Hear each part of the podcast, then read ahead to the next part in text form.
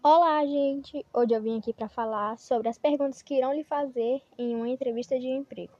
As perguntas mais comuns são: por que você quer trabalhar nesta empresa? Conte um pouco da sua experiência. Quais suas principais qualidades? Quais são seus principais defeitos? Quais são os seus objetivos na empresa? Qual a sua formação? Por qual motivo você acha que devo te contratar? Você gosta de trabalhar em equipe? Como você lida com pressão? E qual sua expectativa de carreira em cinco anos?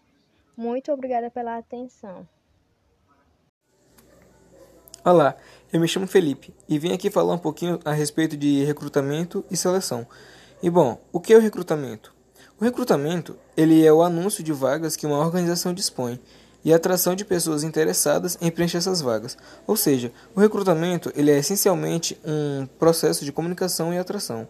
O recrutamento ele pode ser interno, externo e misto, sendo que no interno ele consiste em buscar pessoas de dentro da organização, o externo fora da organização e misto tanto de dentro como fora da organização. O recrutamento interno tem como grande vantagem o estímulo das pessoas dentro da organização e o aproveitamento do potencial que a organização já tem desenvolvida através de seus processos de capacitação interna. E o externo tem como é sua principal vantagem a busca de novas pessoas que, irão, que vão oxigenar o funcionamento da organização. Já o misto, ele considera as duas coisas ao mesmo tempo e mistura as suas vantagens e desvantagens.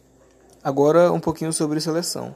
A seleção ela é o processo de escolha da pessoa mais apropriada para o cargo, que enquanto o recrutamento é um processo de comunicação e atração, a seleção é a escolha da pessoa mais apropriada. E não se engane, não existe esse negócio de melhor pessoa, pessoa perfeita para o cargo. Não, não existe nada disso. O que existe é a pessoa mais apropriada para o cargo específico que a organização necessita. A seleção ela vai considerar a pessoa e sua competência com as competências para a organização em si, e não só daquele cargo específico.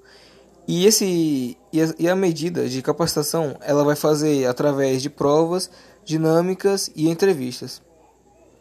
Bom, muito obrigado. Eu encerro por aqui.